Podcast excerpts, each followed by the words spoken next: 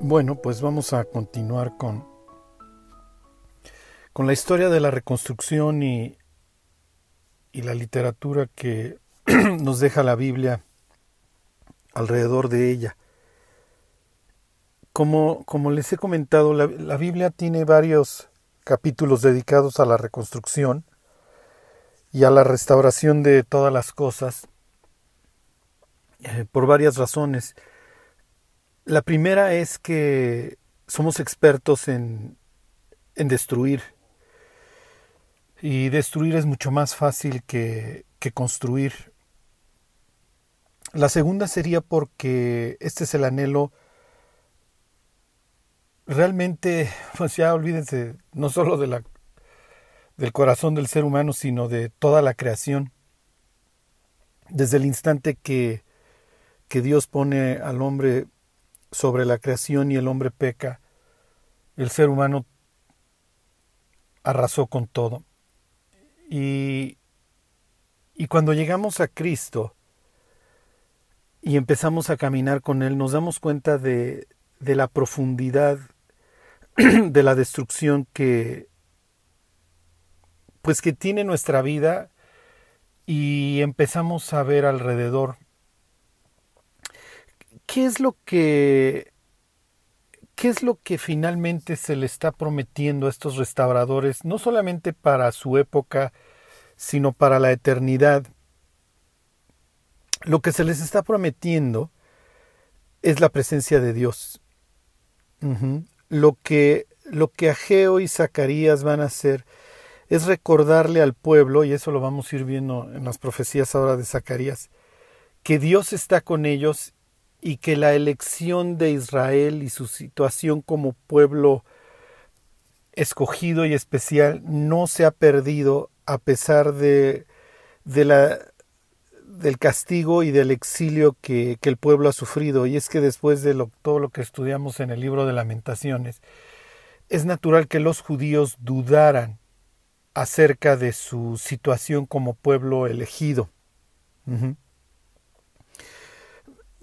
Durante, durante mi, mi, vida he tenido la oportunidad de platicar con, con muchas personas de, del pueblo de Israel y, y siempre uno de los temas que, que, surge cuando, cuando uno toca el tema de Dios es el tema del holocausto y, y cómo Dios pudo haberle permitido esta situación al, al pueblo de Dios Ajá, si somos su pueblo elegido. Y como y como dijera el violinista en el tejado, sí, un, personaje situado a finales del siglo XIX o principios del siglo XX en Rusia, como dijera el violinista en el tejado, Dios, ¿por qué no eliges de vez en cuando a otro pueblo? Y esta situación, pues es obviamente lo que, digo, en diferentes términos y diferentes circunstancias, es lo que pudiera estar pasando por la mente de estos reconstructores. Ya regresamos, eh, tenemos toda la ilusión de, volver a empezar, de, como dice Isaías 61, levantar los asolamientos primeros y simplemente no podemos, la oposición es demasiado fuerte.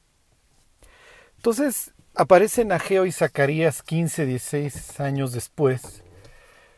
Este, a alentar al pueblo y, estas visiones de aliento es lo que, lo que ahora vamos a estar viendo para que tengan una noción de, del libro de, de Zacarías. Ahora, lo mismo aplica para nosotros. Finalmente nosotros también estamos construyendo hoy un templo, no hecho, no hecho de piedras en ese sentido, sino de, de personas, e intentando que cada uno de los miembros de este cuerpo de este templo lleve a cabo su, su función. Y dijera Pablo, para lo cual también trabajo, luchando según la potencia de Él. Entonces, al igual que ellos, nosotros también luchamos y luchamos, como les decía yo la última vez, contra, no solamente contra toda una estructura eh, luciferiana de la que habla Pablo ahí en Efesios 6, Si no luchamos contra las circunstancias de, nuestra vida, de, del mundo, de desaliento, y lo único que nos va a sacar adelante es la presencia de Dios. Entonces, en ese sentido es muy importante que, que nosotros como cuerpo nos acordemos del resto de los, de los miembros, orando por ellos. Y en este sentido, yo, yo les puedo decir que que últimamente yo he experimentado o, me he podido dar cuenta de, de, que, hay personas que, oran por mí. Porque esta situación, piensen en, en Asaf, Asaf quiere decir este, el que reúne, el que congrega, no, no por nada este, es el líder musical o uno de los líderes este, musicales para la adoración en el templo, piensen en el Salmo 73 cuando, cuando Asaf se queja. Y a todos nos ha pasado, ¿por qué mejor no tiro el arpa? Y, y pues ya camino con el mundo, o sea, ¿para qué tanto rollo? ¿Para qué hago olas? ¿Para qué tanto sufrimiento? Y Asaf llega a la conclusión de que si él hiciera eso, lo que estaría haciendo es engañar al pueblo de Dios no solamente se estaría engañando a sí mismo, estaría engañando a otros, diciéndoles que lo que el mundo ofrece es mejor que lo que ofrece Dios, a pesar de que a veces el pueblo de Dios tenga que pasar por, por diversas circunstancias y por diversas pruebas. Entonces, miren, les leo algo del Salmo 73. Asaf arranca diciendo una verdad, pero no es una verdad eh, no es una conclusión a la que le haya sido fácil llegar. Dice, ciertamente es bueno Dios para con Israel, para los limpios de corazón. Y cuando las personas están enfrentando pruebas, esta es una verdad que cuesta trabajo ver. ¿Sí? Y la pregunta principal es ¿por qué yo? ¿Por qué a mí? ¿Por qué esto? Ajá. Y, luego confiesa Asaf, en cuanto a mí, casi se deslizaron mis pies. Por poco resbalaron mis pasos. O sea, Asaf estuvo a punto de, literalmente en su caso, tirar el arpa. Nosotros lo diríamos en sentido figurado, él lo hubiera dicho en sentido figurado y en sentido literal. O sea, por poco dejo esta oportunidad de ser el que lleva, el que dirige la, la alabanza de Dios ¿Por qué? Lo aclara en el versículo 3. Porque tuve envidia de los arrogantes, viendo la prosperidad de los impíos.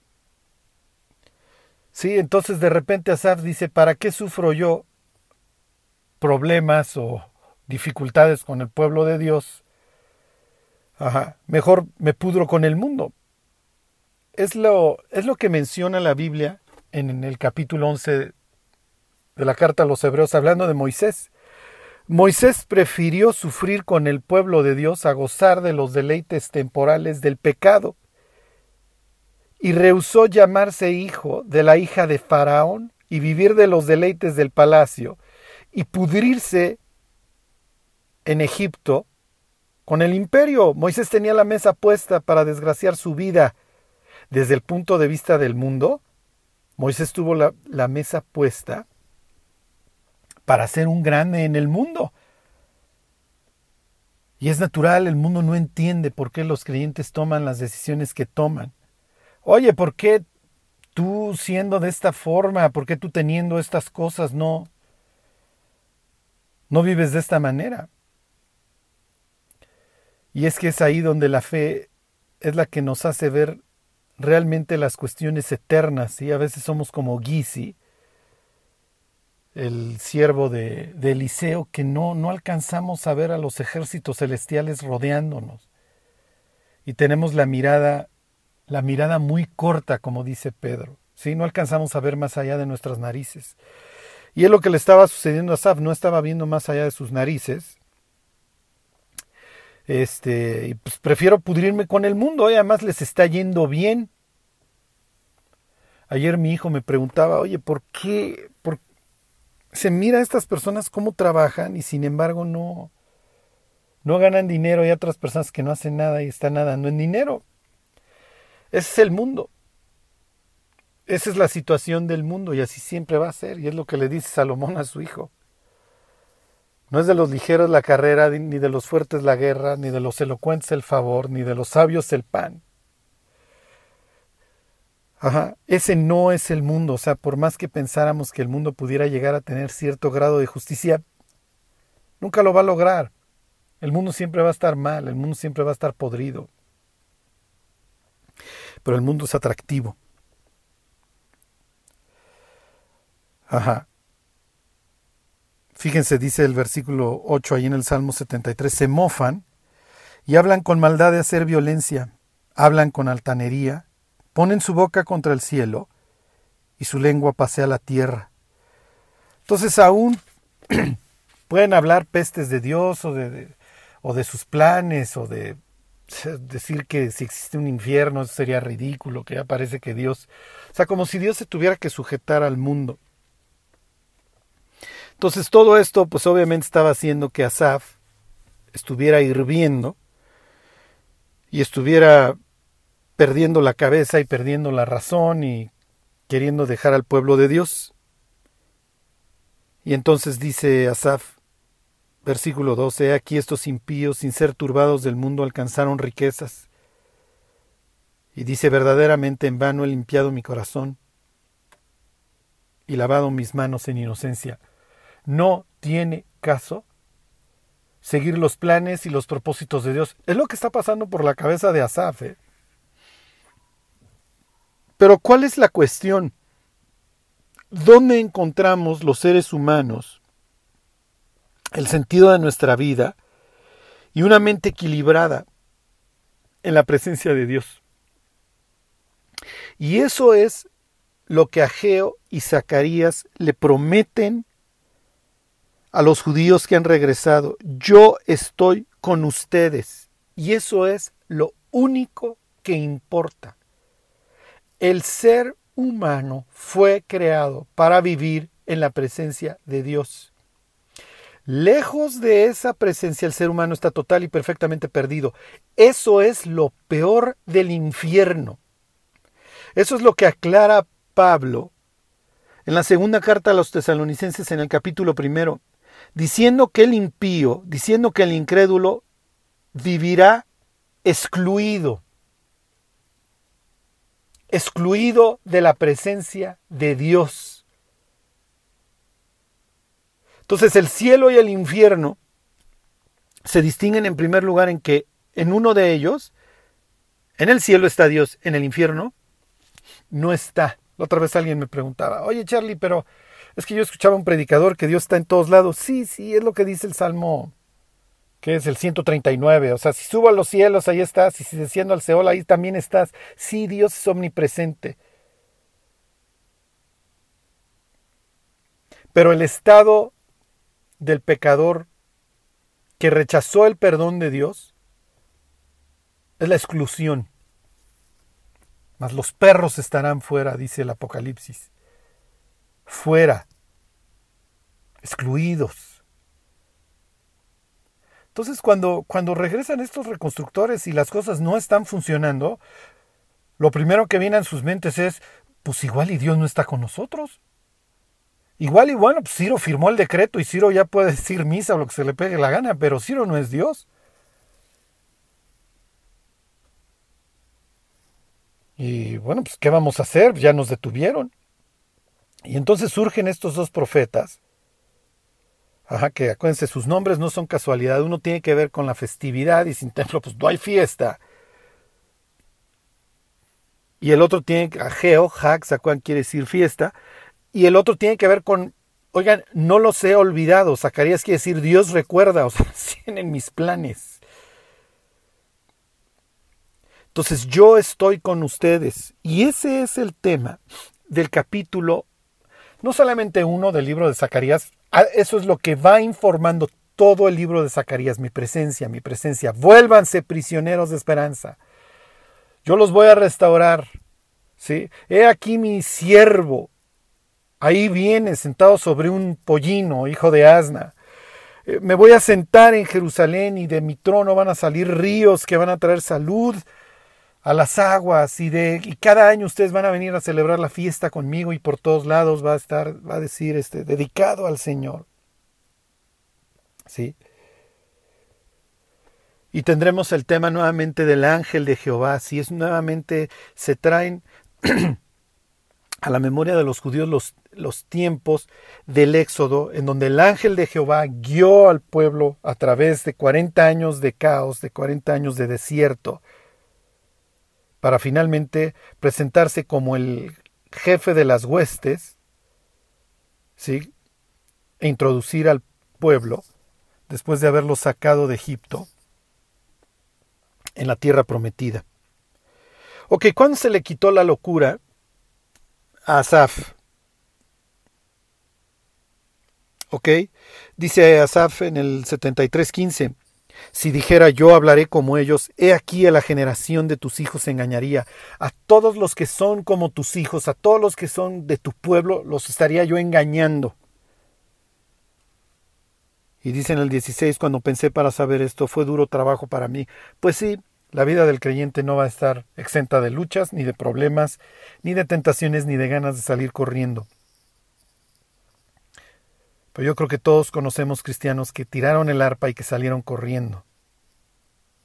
Y que hoy están viviendo una vida de tragedia. Si realmente eran hijos de Dios, hoy están viviendo una vida vacía, espantosa revolcándose en una posilga. Y la posilga puede ser de oro, ¿eh? Pero no por ello deja de ser posilga.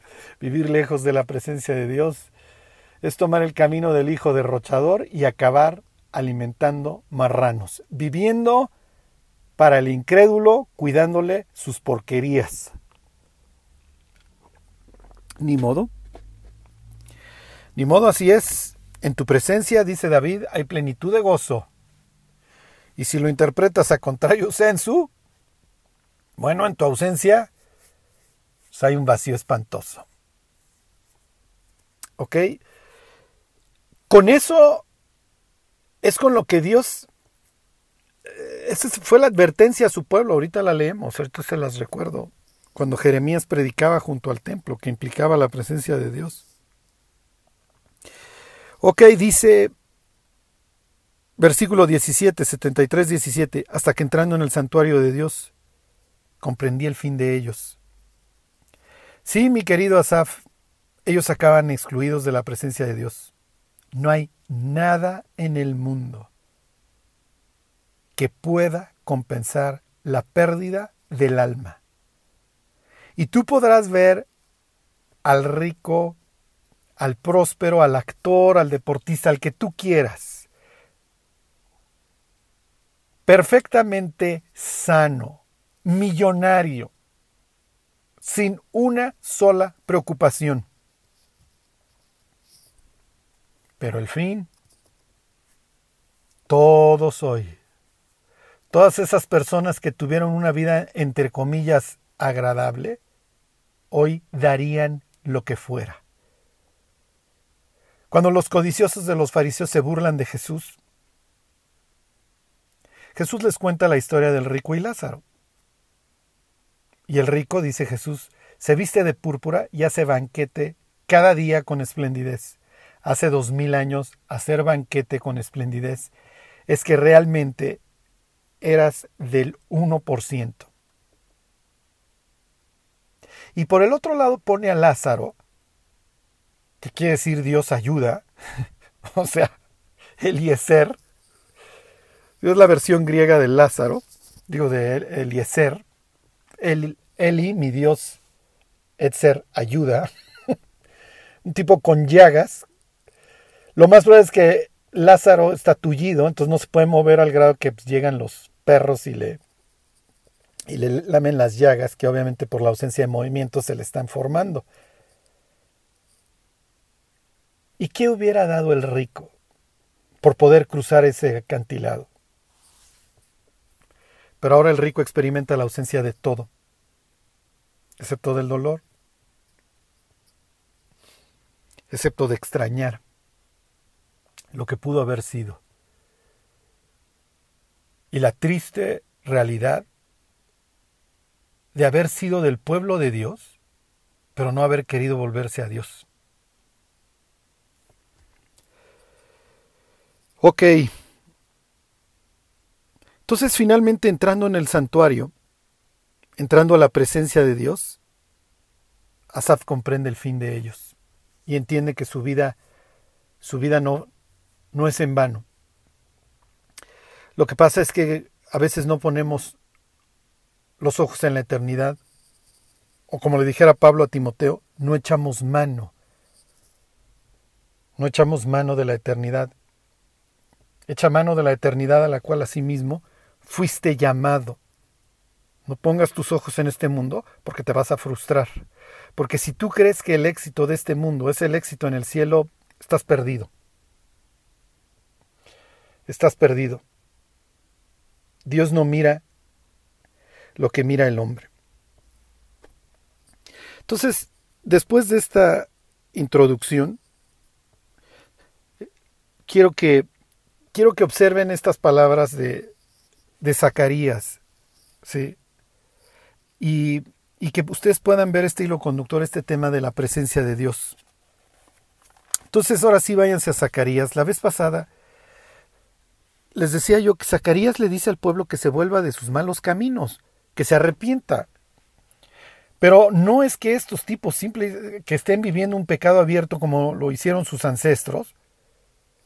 El problema de estos es que no hacen nada. ¿Ok? Y el creyente que no sirve a Dios, el creyente inútil, es un creyente que da un testimonio nefasto. ¿Sí? Y es un creyente que necesita arrepentirse. Porque ser llamado por Dios a trabajar en su empresa y nomás ver de lejos, viendo llover sin mojarse, le manda un mensaje a Dios de que Dios es un inútil y que Dios no puede hacer nada a través de él. Y entonces prefiero llevármela leve. Y aquí vivo en mi rincón, aislado, y pues mejor no hago nada. Y el día que venga el maestro a pedirme cuentas, pues saco del pañuelo lo que enterré y se lo devuelvo y ahí está lo tuyo, maestro, y hazle como quieras. Para después escuchar unas palabras espantosas, siervo inútil. Entonces, esta idea de no tomar riesgos por Dios, de no enfrentar cosas, es un mensaje espantoso que le mandamos a Dios porque le decimos a Dios, Dios, mira, no, no creo que tuvieras la capacidad de sacarme de las broncas que me vas a generar si te sigo. Y entonces dice Zacarías 1.3, diles pues, así ha dicho Jehová de los ejércitos, volveos a mí, dice Jehová de los ejércitos, y yo me volveré a vosotros, ha dicho Jehová de los ejércitos. Y luego trae a colación el tema de sus padres, de sus ancestros. Versículo 4. No seáis como vuestros padres, a los cuales clamaron los primeros profetas, diciendo, Así ha dicho Jehová de los ejércitos, Volveos ahora de vuestros malos caminos y de vuestras malas obras, y no atendieron ni me escucharon, dice Jehová. Ok, entonces él trae a colación a los profetas, piensen en Urias, piensen en Jeremías, y me voy a ir al libro de Jeremías, al capítulo 7. Jeremías está hablando a la puerta de la casa de Dios, casa que hoy no existe porque ya fue destruida. Y dice Jeremías 7:3, Así ha dicho Jehová de los ejércitos, Dios de Israel, mejorad vuestros caminos y vuestras obras, y os haré morar en este lugar. Y no, si mejoraréis cumplidamente vuestros caminos y vuestras obras y hacen justicia y no primen al extranjero, al huérfano, a la viuda, etcétera, etcétera. Si ustedes se arrepienten, no les traigo el juicio. Dice Jeremías 7:7, os haré morar en este lugar, en la tierra que di a vuestros padres para siempre. ¿Ok? ¿Y qué sucedió? No se arrepintieron. Entonces Dios le está diciendo hoy a los reconstructores, arrepiéntanse. Porque si bien vuestros padres se dedicaron a hacer lo peor, ustedes simplemente no hacen. Y el mensaje que mandan es que Dios no los puede sacar adelante. Dice Jeremías 7:15, os echaré de mi presencia, como eché a todos vuestros hermanos, a toda la generación de Efraín. Entonces ahí estaba la advertencia. Los voy a echar de mi presencia. Ya no voy a caminar con ustedes. El mensaje inverso es el que dan Zacarías y Ageo. Yo estoy con ustedes, yo estoy con ustedes, yo estoy con ustedes. Tomen aliento, construyan el templo. ¿Ok? Me voy al capítulo 26 del libro de Jeremías, misma escena. Jeremías está predicando en el templo. ¿Ok? Y dice, este, bueno, sería exactamente el mismo, el mismo mensaje. Pero bueno, dice el 3, 26.3, quizá oigan y se vuelva cada uno de su mal camino. Y me arrepentiré yo del mal que pienso hacerles por, por la maldad de sus obras. ¿Ok? Entonces dice, quizás se vuelvan de sus malos caminos. Les vuelvo a leer Zacarías 1.4. No seáis como vuestros padres a los cuales clamaron los profetas diciendo, Así ha dicho Jehová de los ejércitos, volveos ahora de vuestros malos caminos. Entonces Zacarías está trayendo aquí a la memoria de los reconstructores las palabras que Dios dijo a través de Jeremías, palabras que no fueron escuchadas. Y si Dios cumplió en aquel entonces su promesa de expulsarlos de su presencia, bueno, ahora va a cumplir su promesa de estar con ellos y ayudarlos a restaurar. Lo que está implicando esto es que Dios cumple lo que dice.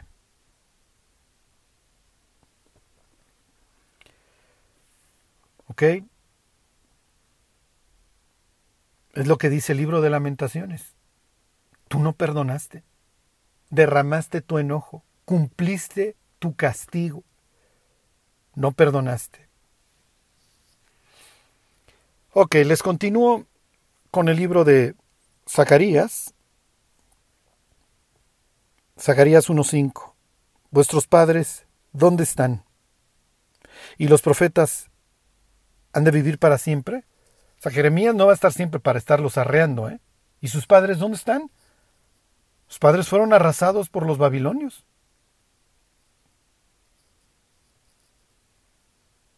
Versículo 6. Pero mis palabras y mis ordenanzas que mandé a mis siervos los profetas, ¿no alcanzaron a vuestros padres? Por eso volvieron ellos y dijeron, como Jehová de los ejércitos pensó tratarnos conforme a nuestros caminos y conforme a nuestras obras, así lo hizo con nosotros. Dios cumplió lo que prometió. Si tan solo los judíos en la época de Jesús le hubieran hecho caso. Jesús cita el capítulo 26 y el capítulo 7, obviamente están todos a colación, cuando le dice a los fariseos y saduceos esa tarde ahí en el templo, mi casa será llamada casa de oración a todas las naciones, pero ustedes la, convirtieron en cueva de ladrones. Está haciendo una cita de Jeremías, precisamente hablando de la advertencia de la destrucción del templo. Porque después de decir Jeremías, pero ustedes la convirtieron en casa de ladrones, dice, yo lo estoy viendo. Y luego dice, vayan y vean en Silo lo que hice, porque en Silo estuvo alguna vez el tabernáculo y el, tabernáculo fue arrasado. Y así como el tabernáculo en Silo fue arrasado, el templo fue arrasado. Y Jesús les está diciendo, vuestra casa va a quedar otra vez desierta y la van a volver a arrasar y no va a quedar piedra sobre piedra. Y así pasó. Pero es increíble que hoy se entrene al pueblo de Dios, a los judíos, para rechazar a Cristo. Lo mismo que hicieron con Jeremías, porque Jeremías no le fue mejor, ni a Urias, otro que habló contra el templo. ¿Y cuál fue la acusación contra Jesús? Este anda diciendo que va a derribar el templo. ¿Y cuál fue la acusación contra Esteban? Este anda diciendo que apostatemos de Moisés y que el templo. Y...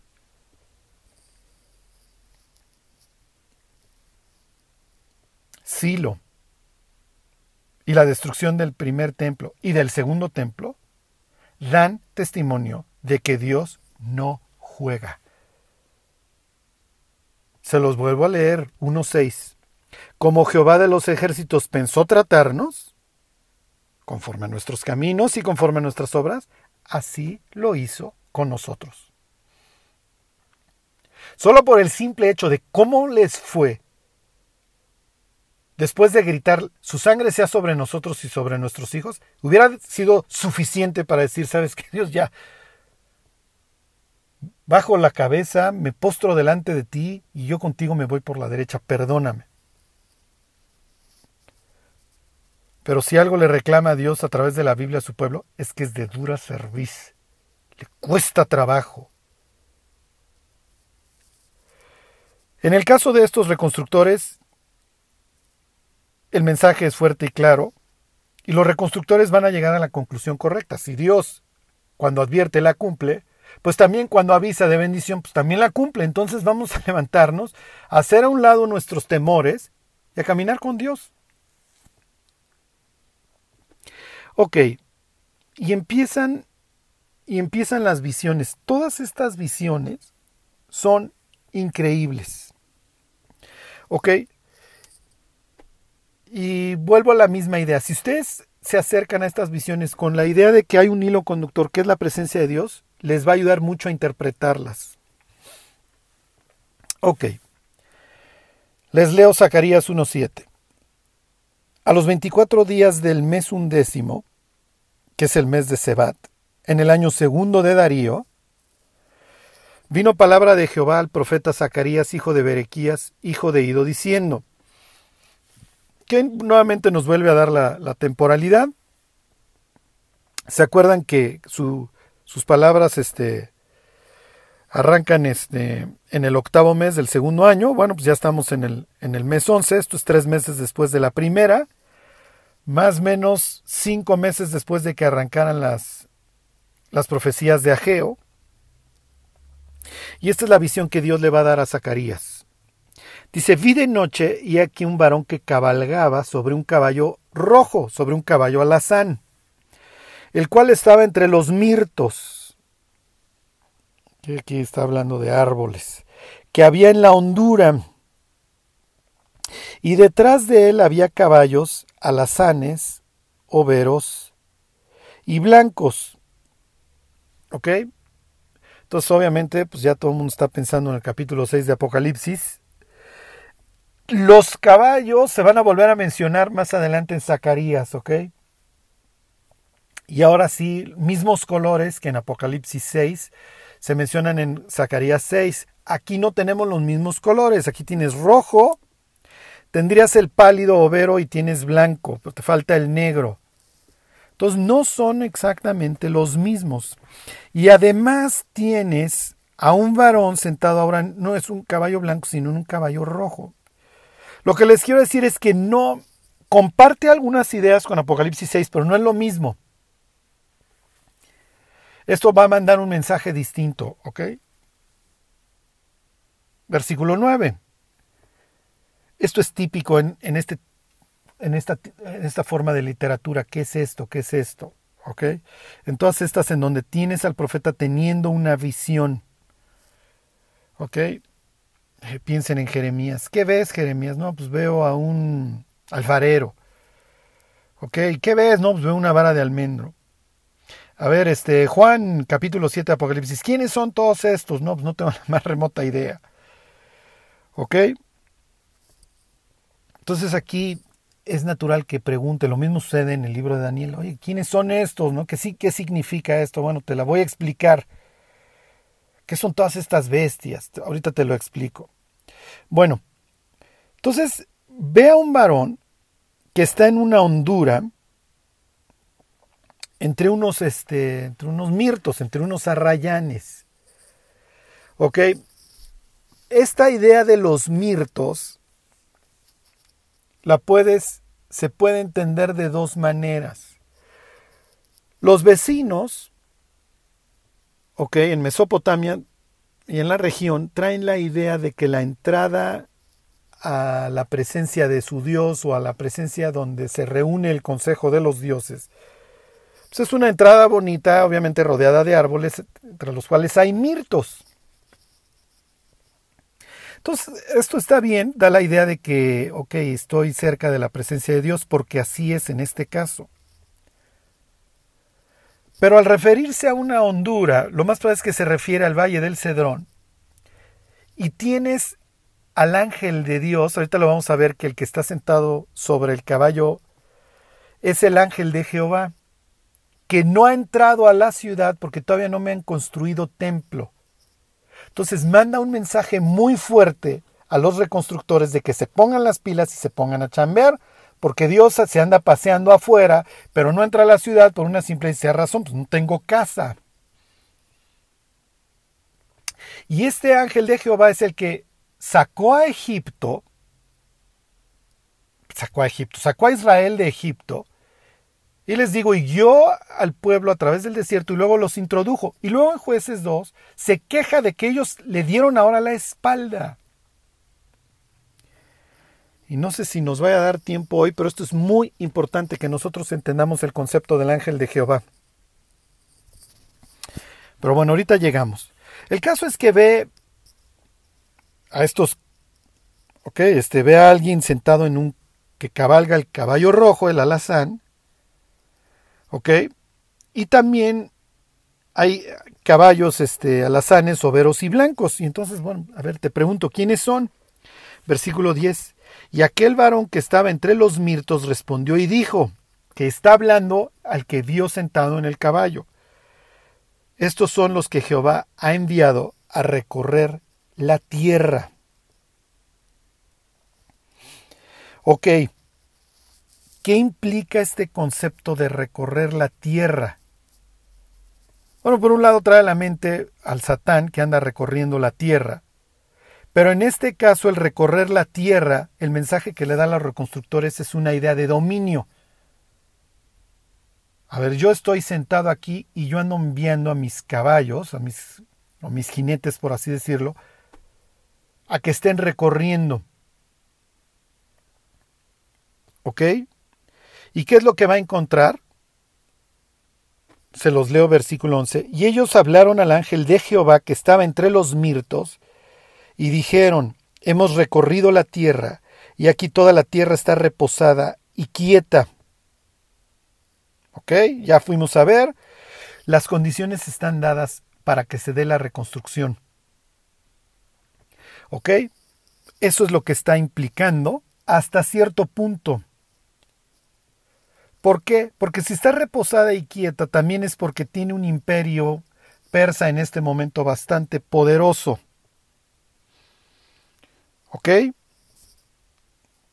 Versículo 12. Respondió el ángel de Jehová y dijo, Oh Jehová de los ejércitos, ¿hasta cuándo no tendrás piedad de Jerusalén y de las ciudades de Judá, con las cuales has estado airado por espacio de setenta años?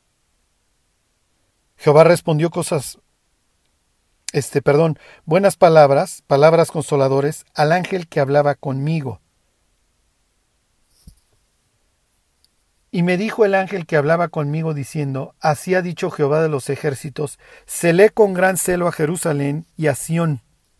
Ok. Y estoy muy airado contra las naciones que están reposadas, porque cuando yo estaba enojado un poco, ellos agravaron el mal. Por tanto, así ha dicho Jehová, yo me he vuelto a Jerusalén con misericordia. En ella será edificada mi casa, dice Jehová de los ejércitos, y la plomada será tendida sobre Jerusalén. Clama aún diciendo, así ha dicho Jehová de los ejércitos, aún rebosarán mis ciudades con la abundancia del bien, y aún consolará Jehová a Sión, y escogerá todavía a Jerusalén. Ok. Entonces aquí, digo, preferí leerles todo, todo el pasaje de esta visión, y ahorita se los explico. Ok, está sentada una persona sobre un caballo. Está entre los mirtos. Léase, está a las afueras de Jerusalén, en la hondanada. en el Valle del Cedrón. Los mirtos, ok, dan esta idea de entrada al cielo, pero también los mirtos dan una idea de restauración. ¿Por qué? Porque había una profecía en Isaías 55, versículo 13, en donde Dios habla de un futuro glorioso, en donde en vez de, en vez de, como dice, el hecho crecerá ciprés. Se los leo, porque ya se me, se me cuatrapeó. Mi hija siempre me anda preguntando por los, por los significados de los nombres. Fíjense, dice 55.13, en lugar de zarza crecerá ciprés, y en lugar de ortiga crecerá rayán, leanse mirtos, y será Jehová por nombre, por señal eterna, que nunca será raída. Piensen en el nombre de Esther. Esther en realidad se llama Rayán, o Hadassah en hebreo. Pero le cambian el nombre a un nombre local del dios, de la diosa local que es Istar hoy transliterado Esther. en realidad su nombre se llama Rayán. ¿Por qué tienes el nombre de una huérfana cautiva que se llama Rayán? Porque esa es la idea. Confío en que algún día en lugar de ciprés, perdón, en lugar de, de la ortiga crecerá ciprés. En lugar de helechos, de arbustos, va a haber arrayanes. Entonces a mi hija le pongo a Rayán pensando en esta promesa. Aquí tienes al ángel de Dios entre los arrayanes. Implica ya desde ahí ya la, idea de una promesa de restauración. Está afuera, está sentado sobre un caballo. Y estos caballos se dedican a andar recorriendo. Entonces eso da el sentido de dominio. Mis caballos van por todos lados, mis jinetes, revisando y regresan con el reporte. La tierra está reposada. Reposada también es, positivo porque me da la oportunidad de la reconstrucción, pero es negativo ¿por porque implica que las naciones están gordas, están reposadas. Por eso es que en el versículo 15 dice la Biblia que Dios está irado contra las naciones que están reposadas. Ya aplastaron a mi pueblo, ya se devoraron todas sus cosas y ahora están gordos disfrutando del festín que se echaron a mis costillas. Esa sería la idea. ¿Ok? Y tenemos este intercambio que no es nuevo. Estos intercambios van a tener lugar más adelante, por ejemplo, en capítulo 13. ¿Sí? En donde habla el ángel de Jehová, capítulo 13, capítulo 3, donde hay intercambios en, en el consejo. ¿Ok? Entonces el ángel de Dios, ¿sí? Habla con Dios. Y le dice, oye, ¿hasta cuándo vas a estar airado? Y no vas a tener piedad de Jerusalén. Ya, ya, ya dales chance, ¿ok? Ya los arrasaron, los exiliaron. Y ahora que regresan, tiene una oposición bastante fuerte que no es que les haya impedido la reconstrucción, pero les generó tal temor que se echaron para atrás. Y entonces Dios contesta buenas palabras y les dice, no se preocupen, yo voy a volver a elegir a Jerusalén. Mi pacto con ustedes como pueblo elegido de Dios no se alteró, sigue vigente. Entonces, les vuelvo a leer el 17. Dice, así dice Jehová de los ejércitos, aún rebosarán mis ciudades con la abundancia del bien, y aún consolará Jehová a Sión y escogerá todavía a Jerusalén. Entonces estos pobres reconstructores que están todos confundidos, que todavía están pidiendo las placas del tráiler que los atropelló, reciben esta noticia, todavía Dios elige a Sión. Miren, anda a las afueras, ya construyanle su casa y es más, Dios los va a ayudar a reconstruirla. Y no lo intentan hacer a través de medios humanos, no es con ejército ni con fuerzas, lo que más adelante le van a decir a Zorobabel, es con mi espíritu y mi espíritu está con ustedes, háganlo, ya, dejen de vivir en pánico. Dejen de vivir lamentándose, es que al vecino le está yendo súper bien, y es que a los incrédulos les está yendo súper bien, y a nosotros todo el tiempo nos está llevando el tren, Dios. La próxima semana arrancamos con este concepto del ángel de Jehová y es bastante Es increíble ver el intercambio entre el ángel de Jehová y Jehová.